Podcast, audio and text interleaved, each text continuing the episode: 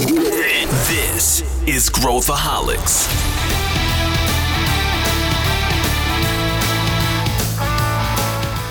Olá, aqui é Pedro Weingärtner, sou o CEO da ACE e esse é Growthaholics, o podcast para quem adora inovação e empreendedorismo.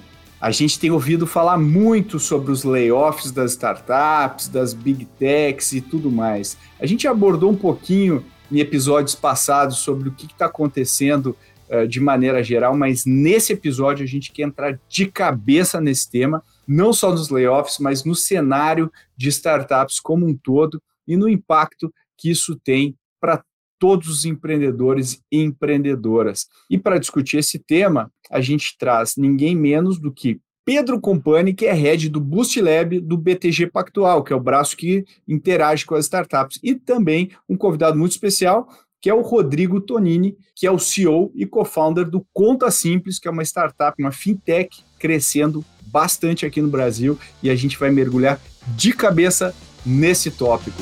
Vem com a gente. Estou aqui com dois camaradas sensacionais para a gente falar sobre esse tema. Primeiro, nosso convidado aqui de honra, Rodrigo Tonini. Tudo bem, cara? Tudo bem, Pedro. Prazer aí bater esse papo, trocar ideia desse tema aí que está, infelizmente. Infelizmente. Infelizmente. O Rodrigo, para quem não sabe, é o CEO da startup Conta Simples, que é uma startup que está bombando aí no mercado, assim, crescendo horrores. E, e, e o Rodrigo é um, é um é, assim, eu, eu sou, sou suspeito para falar aqui, mas eu acho ele um super empreendedor e eu acho que é um cara que vocês ainda vão ouvir falar muito a respeito dele. Não, não estou puxando o saco aqui na tua frente, eu sou, estou sendo sincero. A recíproca é verdadeira aí, Pedro. Sempre aprendi muito com você aí. Acho que foi um dos caras que ajudou a fomentar todo o ecossistema que a gente tem hoje. E é isso, cara. Construir negócio, gerar impacto. E, e para quem não conhece, contasimples.com, entra lá, dá uma olhada. Quem precisa de cartão corporativo. Já fazendo um pouquinho do jabá aqui, né? Tá certo, tá certo. Somos clientes, inclusive, né? E gostamos muito aí do produto. É isso aí. E também temos aqui o nosso querido Xará, meu Xará, já amigo aí de longa data, Pedro Compani. O Pedro Compani é o head né, do Boost Lab, que é o braço do BTG que interage hoje, que se relaciona com startups, e depois, mais para frente, a gente vai tem até novidades aí, né, Pedro, do programa, mas aproveito aqui já para te dar boas-vindas. Prazerzaço estar tá aqui falando com dois feras aí, acho que de longa data já, Pedro, quanto a gente está junto, né, de mãos dadas aí, fazendo tudo acontecer, bem legal ter essa oportunidade. E Sou suspeito para falar também do Rodrigo e da Conta Simples, porque já tive a oportunidade de estar por aqui com eles, né, no Boost Lab mesmo, potencializando aí por seis meses. Um prazerzaço, um tema acho que mais atual do que nunca. Aqui vai ser um prazer dividir esse bate-papo aí com vocês. Obrigada. Boa, e vamos entrar no tema, Pedro. Já que a gente está aqui, a gente está falando dos layoffs, né? A gente quer é, o objetivo desse episódio é explicar um pouco o que está acontecendo né, para o mercado, porque tem gente que fala que é o apocalipse, é o evento de extinção em massa das startups, e tem gente que fala, calma, não é tudo isso. A ideia é a gente aqui dar uma dissecada no que está acontecendo de fato, e como o Rodrigo falou, infelizmente, né, está acontecendo, mas faz parte do movimento de um movimento muito maior, né, que a gente está vendo aí no mercado global, né, não é um fenômeno local. Então, comenta um pouquinho, Pedro, do que, do, do o que, que é isso, né? A gente está vendo layoffs, a gente está vendo, né? Então, explica o que, que é um layoff, explica, né? vamos fazer um back to basics aqui para a gente iniciar. O que, que é um layoff? O que, que a gente está observando? É um fenômeno que está acontecendo aqui, lá fora? Enfim, dá, dá uma situada aí para os nossos ouvintes. Legal, vamos, vamos lá, pessoal. Então, basicamente, eu acho que é legal a gente falar um pouquinho antes de chegar na situação que a gente está hoje, que é justamente como o Pedro reforçou aí, é um movimento global, né? Eu acho que vale a gente voltar alguns anos para ver por qual motivo a gente chegou nessa situação atual, né? É, eu diria que tudo começou logo depois da crise de 2008, né? Da crise subprime ali, do qual teve um abalo muito forte ali no sistema financeiro global. Acho que como visão de banco, é, eu tive a oportunidade de acompanhar muito de perto é, todo esse processo, né? Já estava, inclusive, no mercado financeiro quando tudo isso aconteceu. E de lá para cá, né, o que aconteceu foi que os bancos centrais mundiais, principalmente começando lá perto de 2008, 2019, o próprio Banco Central americano irrigou o sistema financeiro né, de diversas formas, mas foi obrigado a baixar muito a taxa de juros né, a partir daquela época e colocou trilhões de dólares na economia. Né? É, todo esse efeito, começando lá atrás né, e passando aqui pela década de 2010 até 2020, foi um movimento do qual a gente globalmente teve muito acesso a capital. Né? Por qual motivo? Primeiro que as taxas de juros dos bancos centrais, né, na média, elas estavam muito baixas, né, o que permitiu um acesso à liquidez é, de uma forma muito alta, né, ou seja, todo mundo tinha é, dinheiro para investir, dinheiro na mão, principalmente porque as taxas de juros estavam baixas, né, então o custo de capital ele era muito baixo, o que fazia com que os investidores fossem obrigados a, a correr mais risco né, para ter um certo retorno daquele dinheiro, porque se eles deixassem aquele dinheiro parado no banco sem rendimento, ele não ia render nada e, e, e não ia sair muito lugar. Então, esse movimento todo, ele fez com que os investidores focassem em, em deals, né, investimentos um pouco mais arriscados, como, por exemplo, é, startups, como, por exemplo, ações e por aí vai, ou é, com empreendimentos, né, ou seja, tirando o dinheiro do papel para montar qualquer tipo de, de, de, de, empreendimento ali e não deixar a grana parada. O que, que aconteceu? Quando nós chegamos em 2020, tá, esse cenário irrigado de liquidez, é, rounds atrás de rounds, valuation é, records atrás de valuations records, aconteceu que veio a pandemia. Quando a pandemia chegou, ninguém sabia direito o que, que ia acontecer, todo mundo segurou o crédito, tá? Em paralelo a todo esse processo, eu não quero me alongar muito aqui, mas basicamente as cadeias produtivas do mundo começaram a quebrar, né? Ou seja, elas começaram a, a ter um custo muito maior. Na sequência desse processo, quando estava quase acabando a pandemia, nós tivemos a guerra da Ucrânia, né? O que piorou ainda mais a situação, porque as cadeias produtivas quebraram ainda mais, ficaram mais complexas. Né? Todo esse movimento causou um aumento muito grande no preço dos insumos, dos produtos para fabricação. E, paralelo a isso, veio a inflação, né? inflação muito alta. Dada a inflação muito alta, os bancos centrais mundiais foram obrigados a elevar a taxa de juros, né, para você conter a inflação. Nesse movimento, tá, tão simples quanto isso, o custo de capital acabou ficando muito maior. Dado esse custo de capital maior, o que, que aconteceu foi que os investidores foram obrigados a enxugar, né, a travar é, esses investimentos e principalmente investimentos mais arriscados, como é, de venture capital e de, de startups ou próprios estabelecimentos na economia real. Tá? E aí, por fim das contas, dado é, que o mercado ficou muito mais ilíquido, né, os fundos foram muito mais diligentes em investir em novos capitais, as companhias ficaram com uma realidade um pouco mais tenebrosa, mais nublada, vamos dizer assim, né? o inverno acabou chegando e, obviamente, precisou corrigir o rumo. Né? Então, durante muito tempo, nós tivemos que, eh, dado esse acesso a capital, as, as companhias investiram muito em crescimento, em contratações, tá? e agora, uma vez que a, a nova realidade está aqui, o acesso a capital muito mais complexo, taxa de juros muito mais elevada e custo muito maior, as companhias foram obrigadas a colocar o pé no freio e aí corrigir a rota de qual, se antes elas gastavam muito, hoje são obrigadas a colocar o pé no freio, infelizmente parar o crescimento, algumas delas até tendo que é, fazer essas demissões, esses famosos, infelizmente, layoffs que a gente tem ouvido globalmente, e obviamente por uma questão de sobrevivência. Tá? Então, tão simples quanto isso, esse é o cenário que a gente está hoje. Eu vou passar a palavra um pouco para vocês também, que senão só eu vou falar. Tá? Não, mas é ótimo, ótima explicação aí. E, e aí, Rodrigão, agora para quem está pilotando aí, quem está operando um negócio, né? O pessoal às vezes não sabe, não conhece, mas existe um jogo aí um, um, um, no mundo das startups que é o runway. Né, que é quanto dinheiro, né, é o reloginho que está na parede que o Rodrigo olha a cada 20 minutos, assim, quanto tempo eu tenho de vida, né? Então, eu queria que você explicasse um pouco a lógica do runway para a gente entender, né? Quando o Pedro fala, é uma combinação de fatores. Quando o Pedro fala, pô, o dinheiro ficou mais escasso, e aí, consequentemente, vai ficar muito mais difícil para a maior parte das startups captarem uma nova rodada. Então, uma rodada que você captaria sei lá, em oito meses, agora virou 16, eh, 18 meses para você captar uma rodada. E aí muda tudo, né, Rodrigo? Muda todos os teus cálculos. Então explica aí você que não só tem uma startup na área financeira, mas também está à frente e está pilotando negócio, para o pessoal entender como é que você pilota aqui, para a gente entender o contexto. Boa, boa. É, acho que você, você trouxe o tema assim que eu acho que é o sensível quando a gente está nessa cadeira que eu tô é, que é o runway. Então, geralmente, quando uma empresa levanta uma rodada de capital, ela está buscando né, é, um runway aí que se fala de 18 a 24 meses em média. Né? Essa é a média que a turma fala do mercado. Quando o mercado estava aquecido ali 2020 e 2021, é, o tempo entre uma rodada e outra, para cada round, né, seja um round mais inicial, é, seed, ou round Series A e B para frente, esse tempo entre um round e outro a gente começou a ver diminuir drasticamente. Então a galera começou a levantar, as startups começaram a levantar muito dinheiro num curto espaço de tempo, e aí esse runway para as empresas começaram a ficar até mais esticados.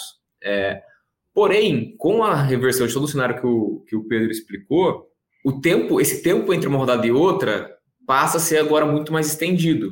E aí acontece que pode ter um descasamento entre o runway que a empresa tem para o tempo que ela vai levar para levantar uma nova rodada. E aí começa a existir uma pressão é, para estender esse runway.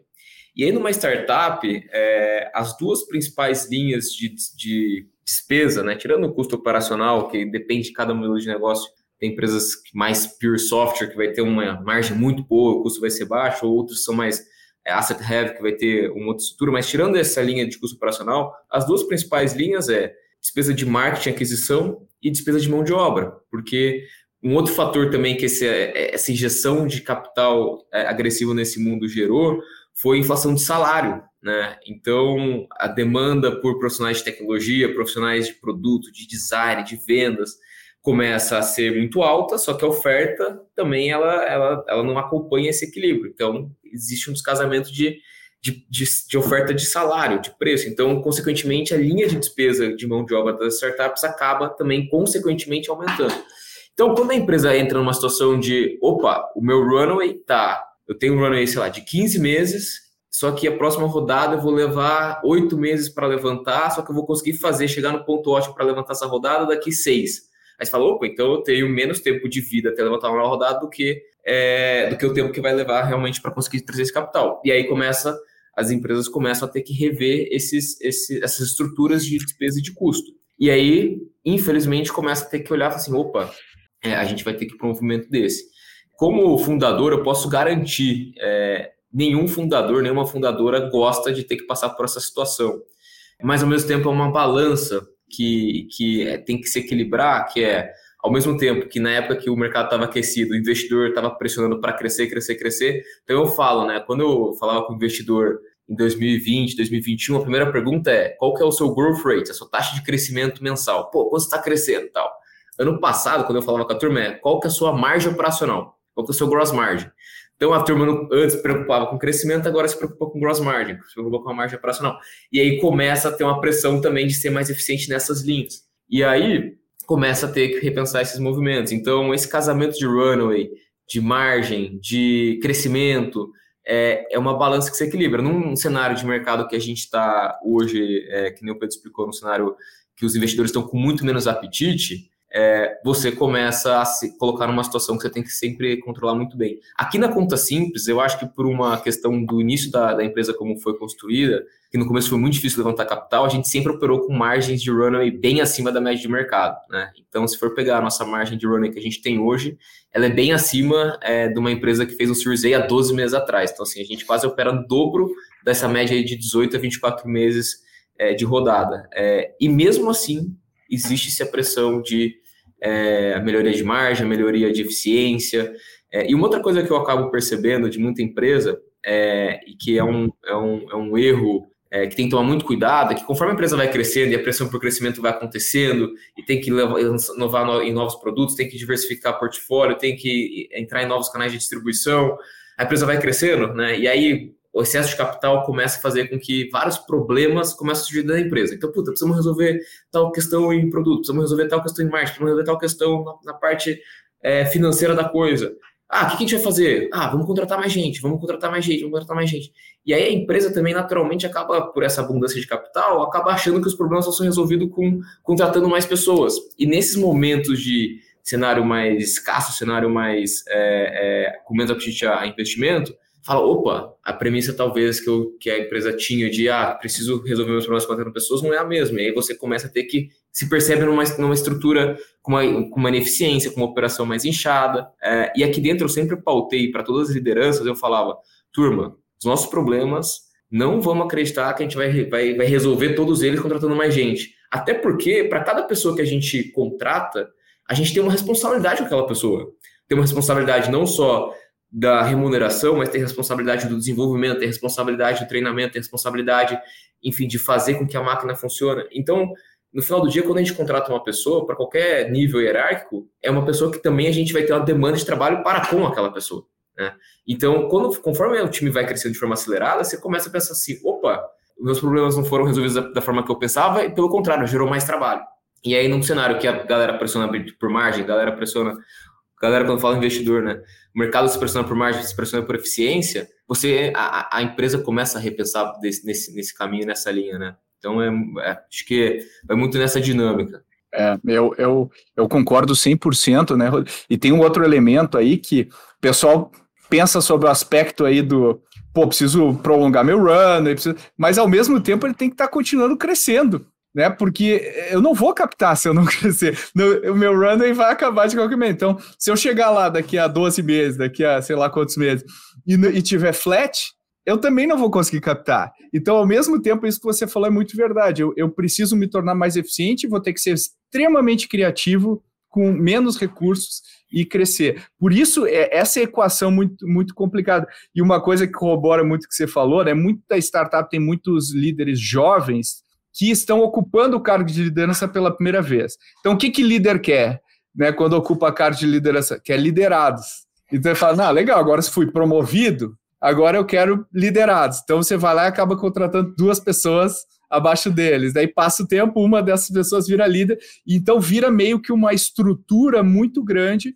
E aí o que me leva ao que está acontecendo também fora do ambiente das startups que a gente está vendo nas big techs, né, Pedro? E eu acho que, que esse movimento mesmo, meio caótico aí do, do Elon Musk na frente do Twitter, que chegou lá e poxa, encolheu muito a empresa, encolheu muito o negócio, ao mesmo tempo gerou uma coisa do, peraí, a empresa não não fechou, né? Os caras estão operando, o aplicativo não saiu do ar, quer dizer, é, o cara eu consigo operar. E aí o pessoal começa a olhar para a Meta, começa a olhar para a Amazon, começa a olhar para. Né, e fala, pô, peraí, cara, por que, que você não está me entregando mais dividendo? Então, como é que é, como é que esse movimento, e a gente vê um, mesmo Microsoft, né, mesmo grandes empresas assim que geram consistentemente resultados, estão fazendo movimentos uh, na mesma linha que o Rodrigo falou. Claro, por outras razões, daí não é runway. Aí é o cara que fala assim: peraí, cara, agora ou eu coloco uh, meu dinheiro na ação da, de uma empresa tradicional aqui de energia, né? Ou eu coloco em você. Por que, que eu deveria colocar em você e não nessa empresa. Não, peraí, eu vou, eu vou te entregar. Como é que o mercado pensa aí sobre isso, né, Pedro? Exatamente, Pedro. E eu acho que tudo é uma, é uma consequência né, do que a gente conversou, do que o próprio Rodrigo falou aqui, em termos de ser obrigado a colocar o pé no freio. Né? Eu acho que o investidor, na hora que ele olha, né, se nós de 2010, 15 até 2020, nós tínhamos um cenário do qual ele era obrigado a arriscar mais para ter um retorno maior, uma vez que o, o, os investimentos disponíveis ali, né, em termos de, é, de, investimentos conservadores, não davam um retorno esperado, agora é, ele, ele, justamente muda um pouco mais esse papel, né? Então, se para as empresas elas acabam cortando os gastos desnecessários, os gastos é, de P&D, gastos para novos produtos que né, não core da companhia, né, e são obrigadas a focar somente naquilo que elas é, realmente nasceram para fazer, que elas realmente... É. É, Metaverso. É, exatamente, é um bom exemplo, exatamente. É, acabaram de anunciar que é, demitiram ali o time focado em metaverso justamente para economizar gastos não core, né, exatamente isso. É, então, se, se nós tivemos esse movimento de arriscar mais de 2010 a 2020, agora é justamente o oposto. Então, os empreendedores, né, ao mesmo tempo que olham essas companhias mais arriscadas, que se não estão dando ainda, não são geradoras de caixa, ou ainda estão com burn, estão queimando mais do que elas têm de receita, é, principalmente as techs têm muito esse movimento, né, de crescer enquanto é, não gera é, caixa, os investidores passam a olhar para business muito mais conservadores, business da economia real, business é, como utilities, né, elétricas e por aí vai, que já tem aquele padrão de fluxo de caixa que você já tem um certo forecast, né, um certo, uma certa projeção muito bem ajustada e você não tem muito como sair daquilo, né? Mas que em compensação, se ela não cresce muito, se ela não tem como é, sair de 100 para 200 bilhões em termos de valuation, né, uma vez que você tem uma projeção muito bem definida, você também, o inverso também é verdadeiro. Então, eles vão para business muito mais conservadores, né, mas a chance de você ter uma perda ali no capital, ela é muito mais baixa, porque a ação ela é muito menos volátil, uma vez que os resultados da companhia também são muito menos voláteis, né? Então, é, é, é justamente esse fluxo que nós vimos nos últimos dois anos, no qual nós tivemos uma queda muito brusca, muito forte em termos de market cap, né, em termos de é, valor de mercado dessas companhias de tecnologia, porque esse, esse dinheiro ele migrou justamente dessas companhias que são mais arriscadas, que investem mais, que têm um, um, um gasto muito maior, para companhias mais conservadoras. Tá? Então, é justamente essa é a cabeça do investidor, o quanto ele vai precisar arriscar para ter um determinado retorno. Perfeito, perfeito. E falando investidor, né, Rodrigo, é, eu tô rindo aqui porque a cabeça do, do, do, investidor tem muito componente de manada, né? Tem muito componente de manada. Um fala, outro fala, outro fala e contamina. E, existe uma coisa, é muito difícil projetar o futuro, né? É muito difícil a gente olhar lá, se a gente estivesse falando com o, o Jeff Bezos ou o Mark Zuckerberg no início da trajetória, ia ter 80% das pessoas ia putz, mas isso não vai dar certo, e o cara ia mostrar aquilo. Então, quando eu invisto no Rodrigo hoje, eu não estou investindo, né? Eu invisto no Rodrigo, né? E na equipe do Conta Simples, mas o negócio eu tenho que olhar com um horizonte de 10 anos, né? De 8 anos, sei lá qual, qual o horizonte do cara. E é muito difícil os investidores. Então, assim, quando o cara se contamina com o mood atual do mercado, é muito difícil o cara entender que daqui a dois anos, daqui a três anos, a gente não vai mais ter essa situação, porque o mercado opera de maneira cíclica e você não vai parar, você não vai reduzir, você vai continuar construindo o teu negócio. Como é que você vê também esse esse comportamento de manada que os investidores. A gente já está aqui, a, a, a, a esse, a gente já está aqui há, há 10 anos né, investindo. E a gente já viu todos os ciclos, e eu já, antes disso, eu já vi vários ciclos, né? E eu sei que as coisas voltam. Então, a nossa postura hoje aqui na Ace é, cara, agora é hora de montar portfólio, é de apostar em founders, é de pisar no acelerador, não é hora de frear, né? Mas o investidor vai ser contaminado, né? Pelas coisas que vão acontecer, né? Ou seja, o bull market é bom para é, liquidez para vender a empresa, mas o bear market é bom para construir negócio. Como é que você vê isso? Como é que você vê esse comportamento de manada e como é que você depois quero ouvir o que, que o Pedro acha disso? O que, que você acha, Rodrigo, sobre Boa, com, essa concordo, visão? Concordo perfeitamente, né? Até o, é o grau de confiança que se fala muito na economia e ano passado, acho que vocês vão se lembrar, é, no começo do ano estava ainda aquela, aquela ressaca do cenário que foi 2021, que foi muito bom, tal, 2022 o começo começou, mas já com algumas dúvidas, taxa de juros ali é, já indo para uma casa um pouco maior, já começando a ter um feito em valuation das empresas listadas na, na, na, bolsa, mas no cenário de venture capital, eu acho que foram dois episódios que marcou assim, de fato, essa virada desse sentimento, desse efeito manada. Um foi no paper que a Y Combinator postou, e aí foi um paper que saiu em vários portais, mundo inteiro, Brasil, viralizou em vários grupos Twitter, então acho que foi um do Ecometer, outro foi da Sequoia, né? E ali eu acho que depois desses dois papers, é, que são duas casas, dois fundos, duas, duas instituições muito, muito renomadas, criou-se a percepção, não, o mercado agora realmente é um problema, agora tem que acender o runway, tem que preservar caixa, não é growth at all costs, tem que agora preservar um pouco essa taxa de crescimento, dá para ser um pouco mais conservadora em detrimento de ter uma margem melhor para o negócio. É, e aí esse, esse, efeito vai cascateando, e aí os fundos vão começando a pensar assim, daí começam a reduzir investimento, aí o empreendedor que está tentando levantar a rodada sente mais dificuldade, compartilha isso com os outros, aí essa confiança vai se espalhando, e a hora que você vê, a gente fala, pô, e aí? O mercado agora mudou completamente. E ao mesmo tempo, né, a gente fala que o mundo da, das startups é um mundo, das empresas de tecnologia, é um mundo que muda muito rápido, mas o mercado de investimento também. Né? Tem, tem episódios que eles podem marcar uma virada que às vezes uma queda que acontece de 30% de um índice vai se recompor em dois anos para voltar, né? Mas a mudança é muito drástica. É, então, acho que como, como empreendedor, que como, o que a gente sempre tentou fazer? A gente sempre tentou se importar com o que de fato a gente tem controle. Que, que, a gente tem controle? A gente tem controle do nosso PNL, a gente tem controle da nossa capacidade, de nossa produtividade de de produto, a gente tem controle de melhorar a qualidade de relacionamento com o nosso cliente, a gente tem controle.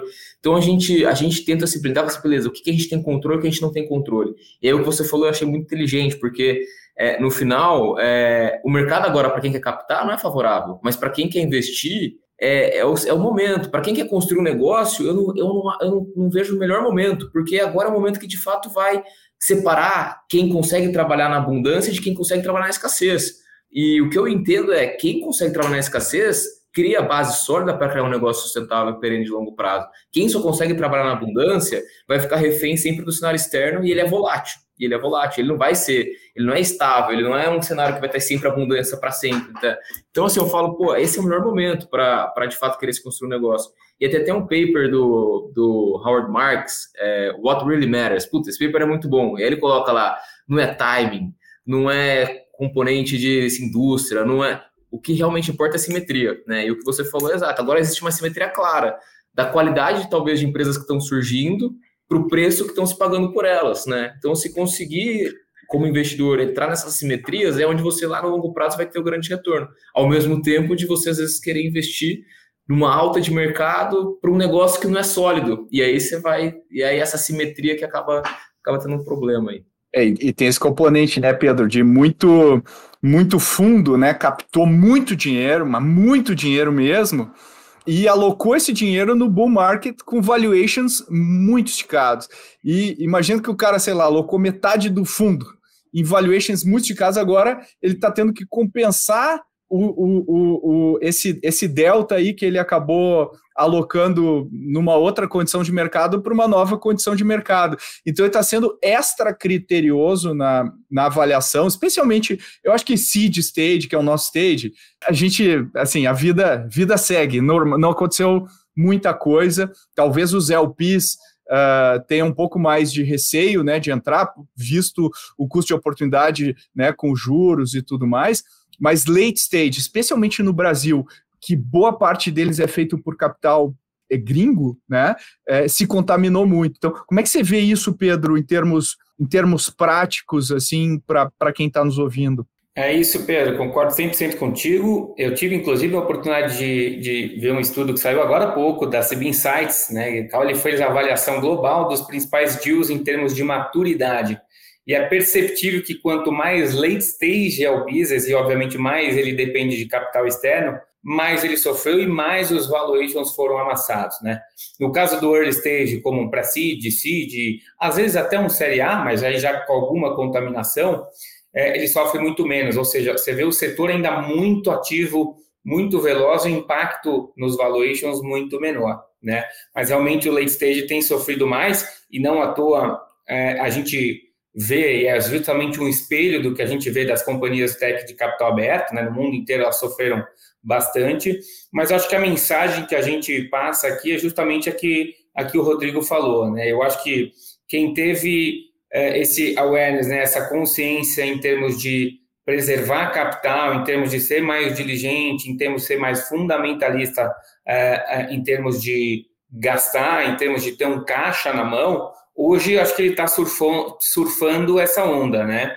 Então ele, o, a gente brinca que cash is king, ou seja, quem está com dinheiro na mão hoje, ele vai conseguir ultrapassar muito mais carros nessa chuva do que num tempo normal, né? E não à toa a gente vê muito mais aquisições, muito mais M&As saindo justamente nessa época, né? Porque, obviamente, as companhias que estão com poder de barganha, que estão com caixa na mão, enxergam muito mais oportunidade de comprar companhias que até então tinham valuations lá em cima, não estavam com dificuldades, não é, eram obrigadas e nem precisavam é, fazer parcerias, joint ventures ou possíveis M&As, seja para sobreviver ou para conseguir melhorar o business, né? É, é, muito do que a gente tem visto agora, um movimento de consolidação de mercado. Né? Acho que é, é muito disso que o, que o próprio investidor é, ele olha, ou as próprias companhias que têm a possibilidade de, é, de aumentar de tamanho, crescer de forma inorgânica. Tá? E do lado dos fundos, eu acho que é a mesma coisa. A gente teve muito esse movimento de captar, é, né, ter muito capital é, muito dry powder, inclusive, né, de investimentos que ainda não foram é, colocados aí para o mercado, né, em algumas companhias, nesses últimos quatro, cinco anos, e agora, nesses últimos dois anos, realmente a coisa apertou. Então, se os fundos investiram em valuations muito maiores naquela época, hoje, ainda que eles tenham dry powder, ainda que eles tenham capital na mão, eles vão ser muito mais diligentes porque eles sabem que é, o, o, mercado ele não está mais o mesmo. Então, muito provavelmente, ao invés de ele fazer novas apostas, ele deve preservar esse capital para conseguir sustentar as companhias que eles investiram lá atrás, ainda que seja por sobrevivência. Né? Então, é, a gente ainda tem muito capital disponível, mas sem dúvida esse capital está muito mais direcionado para quem já está no portfólio do que para novas apostas, tá?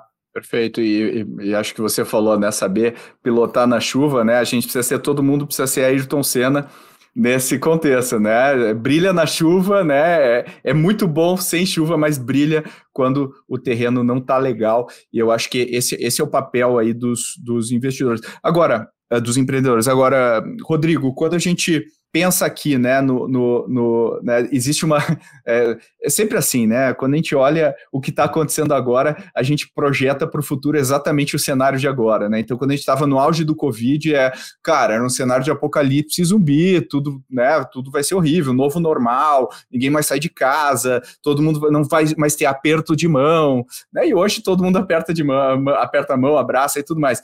Então a gente tem muita dificuldade, que é o que eu falei antes, né, psicologicamente de olhar é, para o futuro, né? Extrapolar para o futuro. E tem muita gente falando, não, agora startup tem que buscar lucratividade, tem que buscar lucratividade e tal.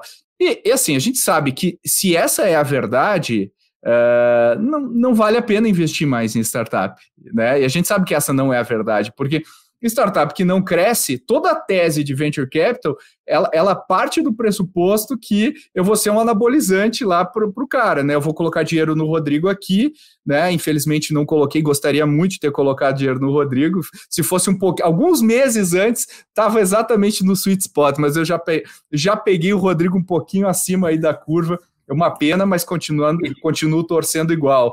Mas tanto quando... você quanto nós, Boost Lab, também, é. infelizmente, não conseguimos, tá? Infelizmente. Um pouco questão de timing, né? Como é o timing. Mas olhando né, essa, essa questão da curva, o Rodrigo tem que duplicar, triplicar, bababá, né?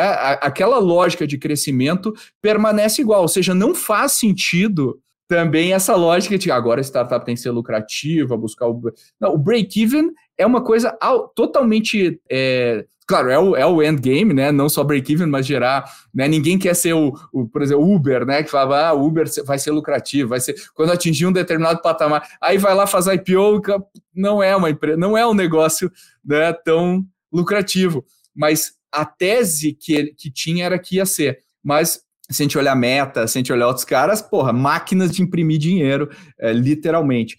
Como é que você acha que a coisa vai, vai equacionar para a direção, né? Qual seria o teu forecast aqui de é, voltar para a normalidade em termos da forma de pensar aí do mercado? Boa, é um, é um ponto bem interessante, esse que eu penso bastante, né? É, assim como agora a gente fala, ah, startup tem que dar lucro, startup tem que pagar dividendo, assim, não é, startup tem que crescer, mas como, como premissa básica de qualquer negócio, a empresa vai ter que em algum momento gerar mais receita do que gasto, do que tem de despesa de custo. É por default da essência de um negócio, né? A empresa tem que dar lucro. A startup acaba tendo uma fase é, que podem levar aí anos, às vezes algumas poucas levam uma década mais ou menos, para chegar nessa fase, nessa maturidade. Mas o mais importante que eu penso é qual que é a, a, base sólida do modelo de negócio na primeira linha do, do, da DRE ali, o gross margin. Né? Pô, esse negócio, por default, desde o início tem que ser profitable. Né? Senão, se você não consegue criar, e você consegue criar na escala esse negócio ser profitable, você começa a criar um, ter um risco do negócio que fica, vai ficar dependente de fator externo sempre. Né? Esse é o primeiro ponto. Então, assim, eu acho que é, essa pressão que existe para o negócio, a startup tem que dar lucro, a startup tem que dar lucro, é, eu acho que ela está pouco mais agressiva agora, assim como em 2020, ali, segundo semestre de 2021, também estava numa, numa não normalidade de cresce, cresce, cresce, cresce, cresce sem olhar as coisas. Então, assim, eu acho que agora a gente está caminhando para existir e voltar a ter um equilíbrio, uma, uma racionalidade, um bom senso nessas balanças, né?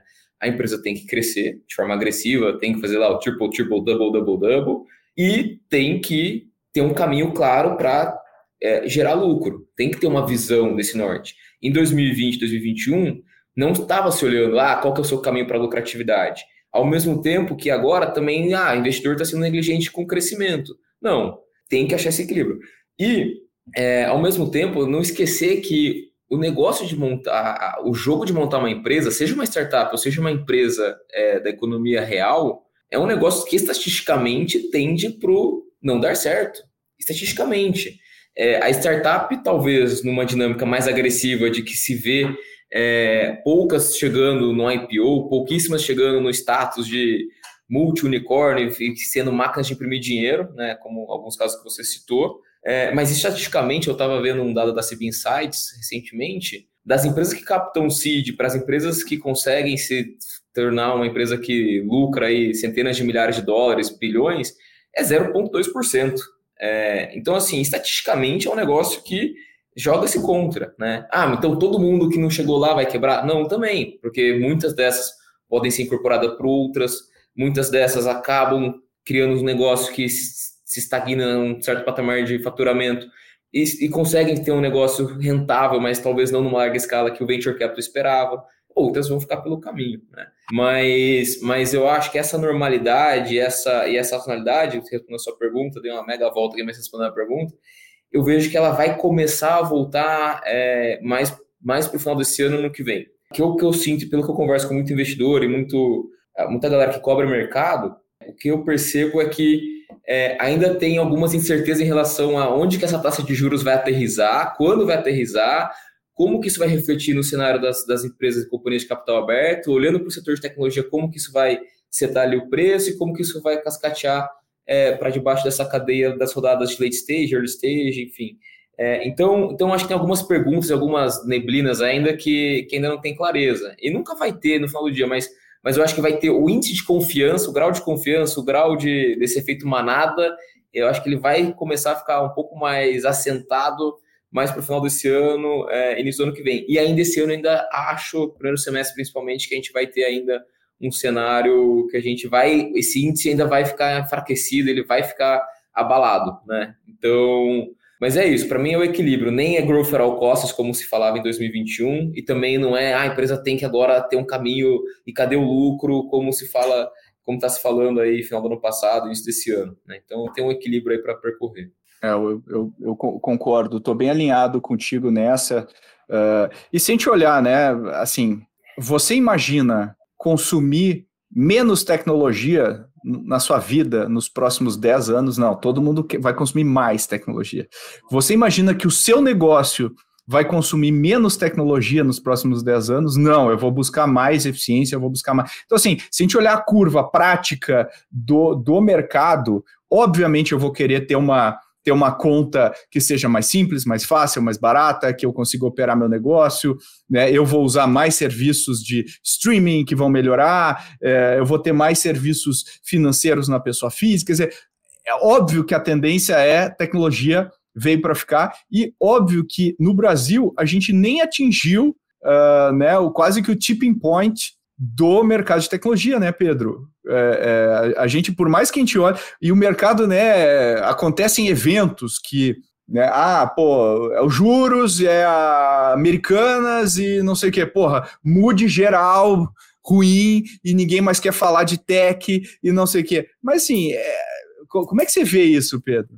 Eu acho que no Brasil, inclusive, a jabuticaba é até um pouco pior, né? É, é, acho que o mundo, é. na média, tem uma crise a cada 10, 15 anos, mas no Brasil a gente está um pouco mais para frente, a gente é um pouco melhor, infelizmente, nisso. A cada mais ou menos uns 5 anos a gente tem alguma crise, né? Então, realmente, acho que crise não vai acabar, essa não vai ser a última, muito pelo contrário, mas acho que é o que você falou, Pedro. A tecnologia está cada vez mais presente e, e mais do que isso, quem de alguma forma não for tech, vai sem dúvida ficar para trás. As empresas já sabem disso, né? Os próprios fundos VCs, obviamente, já sabem muito disso, e não à toa a gente teve a evolução que a gente teve aqui no mercado de 2015 para cá. Né? Eu acho que, é, ainda com tudo, ainda com todos os desafios, a gente, sem dúvida, de longe está no melhor momento em termos de tech aqui no país, né? independente de preço, de valuation, mas acho que o, o setor, o empreendedor, ele nunca foi tão maduro, é, a gente nunca atraiu tanto, nunca teve uma comunicação tão boa. Então, sem dúvida, acho que a gente já está no, no, nosso all-time high. E, e, muito de longe, eu tenho 100% de segurança e confiança no que eu vou dizer, mas sem dúvida, bons empreendedores vão continuar atraindo bons deals, bons fundos. Né? Então, é, eu acho que daqui é só para melhor. A verdade é essa. Eu costumo dizer em toda é, evento que eu faço que bom é, que mares calmos não fazem bons marinheiros, né? E acho que sem dúvida esse é um momento muito bom para o empreendedor colocar o pé no chão, né? É, eu estou até lendo um livro que é o, o Poder do Hábito. E ele fala que é, é, as crises, elas obviamente a curto prazo elas são muito ruins mas a longo prazo elas são excepcionais porque você consegue mudar algo que teoricamente se continuasse como estava não seria mudado, né? E eu acho que a gente tem feito empreendedores mais pé no chão, né? tem feito é, é, é, empresas com mais qualidade que realmente resolvem dores, resolvem problemas reais do dia a dia, né? E, e principalmente eu acho que é, a gente já tem visto empreendedores de terceira, quarta viagem aqui no país, né? Então, é, pô, fez o primeiro X ou quebrou a primeira vez, na segunda vez ele vai ser muito mais resiliente, ele não vai cometer os mesmos erros e por aí vai. Então, acho que a gente está com uma oportunidade única aqui. Eu não tenho dúvida que é, daqui para frente, a, acho que a qualidade das companhias e a qualidade dos empreendedores que a gente vai ver vai ser muito melhor. Essa é a minha opinião, tá? Eu, eu, eu, não tenho dúvida disso. Eu sempre acho, né? Se hoje a gente, a gente para aqui, né? Sempre tem. Porra, devia ter investido em Bitcoin lá atrás, devia ter feito isso, devia ter criado uma empresa. Sempre tem. E daqui a cinco anos vai ter alguém falando, porra, devia ter criado uma empresa lá em 2023. Né? Só que a, se, se, a gente for contaminado pelo mood atual, isso nunca. Né? Então a gente sempre tem que olhar com essa visão mais ampla, visão mais macro. E para gente, a gente finalizar aqui, aproveitando vocês dois, as duas cabeças aqui, o que, que a gente pode dizer? Tem muito empreendedor que está nos ouvindo. O que, que a gente pode dizer de conselho? Né? O Rodrigo falou um conselho muito bom, que é foca no que você controla. Mas o que mais a gente pode dizer para essas pessoas que estão nos ouvindo aqui, uh, para que elas consigam pensar com mais clareza sobre o momento, sobre seus negócios? Né? Então, vou começar aí com você, Rodrigo. O que, que você pode dizer para a galera que está nos ouvindo aí do que você já aprendeu. Você ainda vai aprender muito, ainda tem muita coisa para fazer, mas eu tenho certeza que tem muita gente que né, tá em vários estágios aí anteriores ao, aos teus, né, e pode se beneficiar muito com, com, com o que você já aprendeu até aqui, né? Total, acho que o primeiro comentei ao decorrer do papo, né, focar no que realmente você controla. Eu acho que a outra, a outra questão é notícia, assim, canal de notícia tem uma disputa por audiência. Então, um dia vai ter mais audiência quem consegue ter talvez a pauta mais, entre aspas, polêmica ou a pauta exclusiva.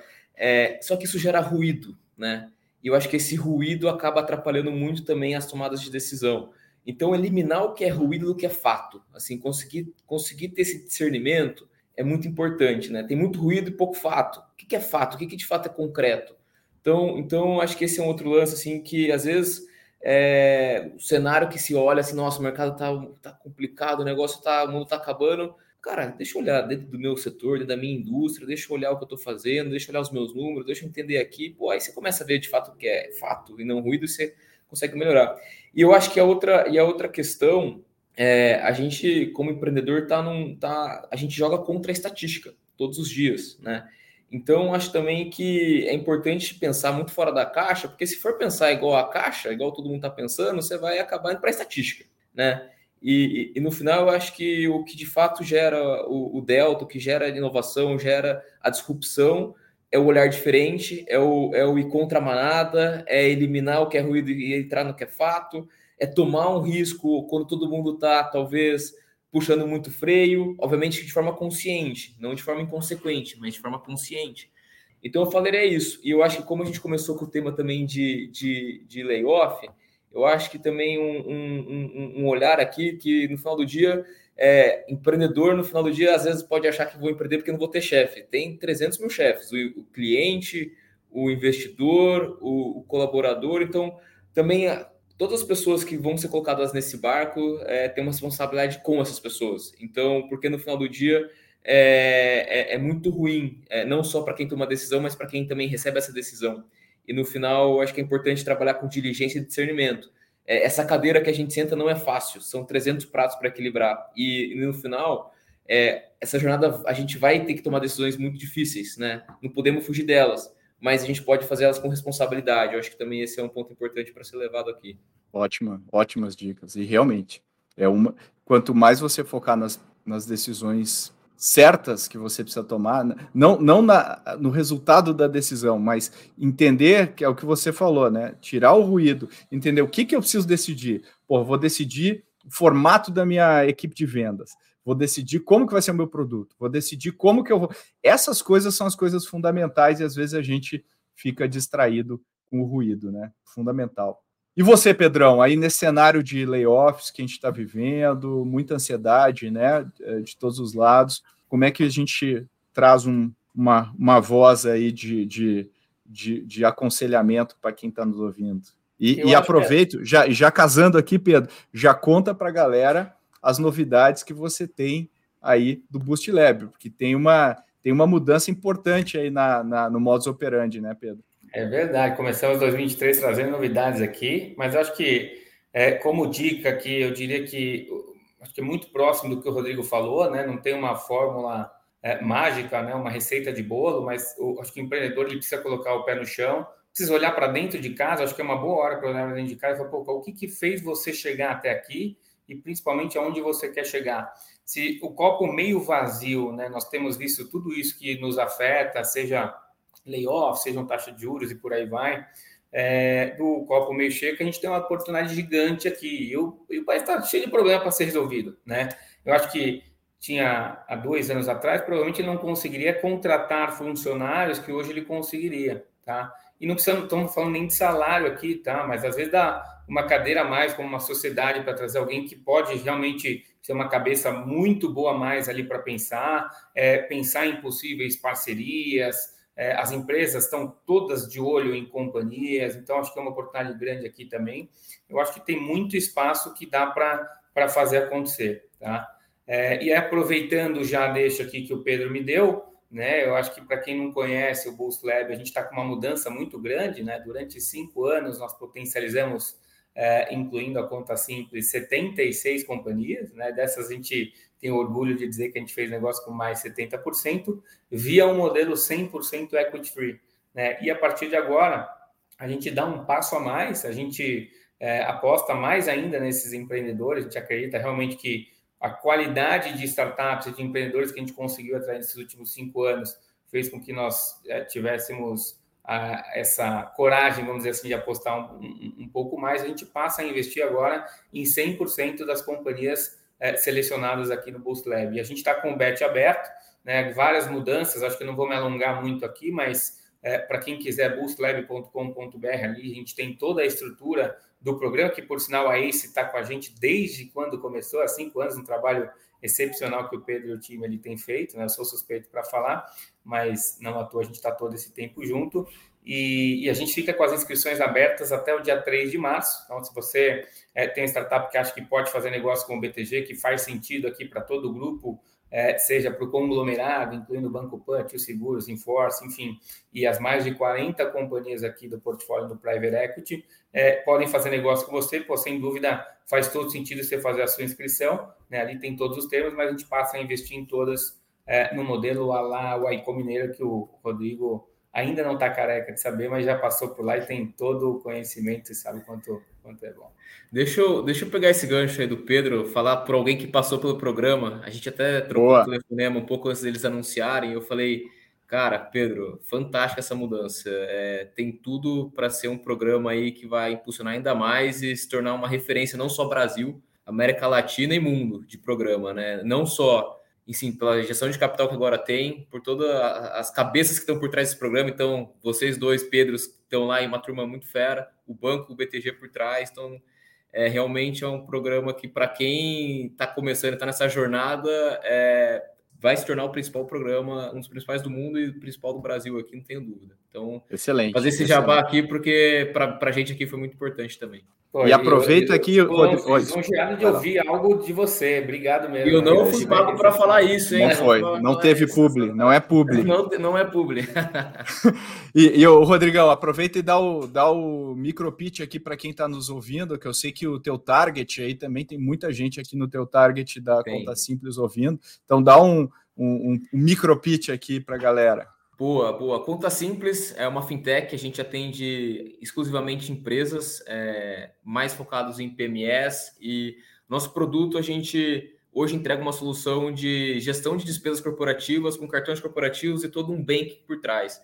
Então a gente entendeu que a gente é muito bom em ajudar as empresas a gerenciar as despesas, a dar toda essa gestão dos cartões corporativos, a descentralizar os pagamentos, dar controle a gente está entrando é, com novos produtos esse ano, tem muita coisa para a gente lançar e, e vai vir para o mercado esse ano. Então, contasimples.com, sem BR, é o nosso site. O processo para abrir uma conta, para começar a usar, é totalmente digital. Em poucos minutos ali você consegue fazer o cadastro e tá com a conta usando, operando. É, então, para quem precisar escalar a campanha de anúncios, para quem quiser fazer pagamento de software, descentralizar os cartões corporativos da empresa, que eu sei que isso é uma dor para muita gente, é, tenho certeza que cai como uma luva e, enfim, já estamos aí com algumas dezenas de milhares de clientes usando, operando e movimentando aí um volume relevante. Legal, super produto e parabéns aí, Rodrigo, pela tua trajetória, muito legal. Obrigado de novo, Pedro, aí por, pela sua participação. Adorei aí falar com vocês dois. Espero que voou, né, o tempo aqui. Quando eu olhei, né, nem tinha olhado o horário, que voou o tempo. Muita coisa legal, tenho certeza que o pessoal aproveitou demais. Então, obrigado, Rodrigão, e valeu aí, Pedro, pela, pela tuas teus super insights. Impressionante, obrigado. Eu que agradeço a oportunidade, Pedro. Rodrigo, foi um prazerzaço aí bater esse papo com vocês. Espero que a turma goste e estamos super à disposição aqui. Quem quiser saber um pouco mais sobre a gente, fica super à vontade para nos acessar. Igualmente aqui, Boa. foi um prazer bater esse papo. Valeu, pessoal. Obrigado, turma. Um grande abraço a todos aí. Valeu. E aí, você gostou desse episódio? Agregou para você? Se sim, dá uma olhadinha no episódio 171, onde a gente fala com o Gabriel Cid sobre as tendências em startups para 2023. Tem muita coisa que a gente, inclusive, falou naquele episódio também. Eu acho que você vai gostar bastante. Como sempre, se você quiser mandar uma mensagem, simplesmente elogiar, criticar, dar dicas, sugerir novos convidados, novos assuntos aqui para o Growthaholics, mande mensagem para podcast@goace.vc e a gente vai responder todas as suas mensagens, prometo. E, como sempre, eu peço a sua ajuda. A gente quer crescer, quer continuar chegando ao maior número de pessoas aqui no Brasil e no mundo, que o Growthaholics é ouvido no mundo inteiro. Pois eu, eu, eu vou um dia postar aqui o nosso mapa de alcance. E graças a você, a gente está tendo cada vez mais alcance. Então, eu quero fazer um pedido. Eu quero um investimento seu. Um investimento de 30 segundos do seu tempo para você parar e postar no seu WhatsApp, seus grupos, nos seu, seus amigos e amigas que podem se beneficiar desse conteúdo e também postar nas suas redes sociais, Instagram, no LinkedIn. Marca a gente, marca a gente que a gente vai responder um emoji engraçadinho. Valeu, até a próxima!